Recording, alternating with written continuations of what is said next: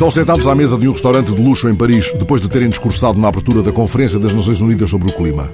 No instante que a foto de capa do DN registra, quase todos os olhares estão virados para um microfone suspenso sobre os arranjos florais. É um microfone girafa, esticado por um repórter de rádio ou de televisão. O microfone paira sobre a mesa como um drone, um ouvido planetário, tentando detectar sinais que possam confirmar o ponto de viragem declarado por um dos comensais. Estão à mesa do restaurante de luxo L'Ambroisie, um três estrelas Michelin, habitualmente encerrado à segunda-feira. Mas, ao que conta a France Info, o chefe Bernard Pacot mobilizou a sua equipa e garantiu assim a famosa tarte de chocolate para a sobremesa. Ambrosia dos deuses menores deste Olimpo, sob efeito de estufa.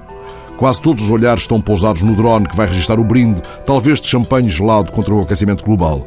Pode suceder que reajam a uma observação de Obama, cujo indicador direito está, aliás, apontado para o microfone de girafa.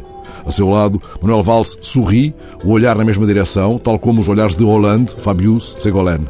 John Kerry, à esquerda de Segolène, olha para um cavalheiro ao fundo da mesa, igualmente desatento do drone, que faz sorrir. Todos os restantes. Outros dossiês. Os pratos estão ainda vazios, não tarda, os ouvidos planetários serão retirados e chegarão as delícias do chefe Bernard Pacot. O Ambrosia fará jus às três estrelas Michelin.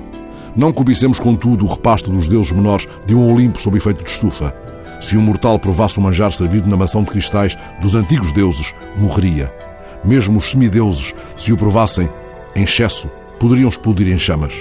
Esperemos, entretanto, que as decisões tomadas à sobremesa não envenenem as nossas vidas.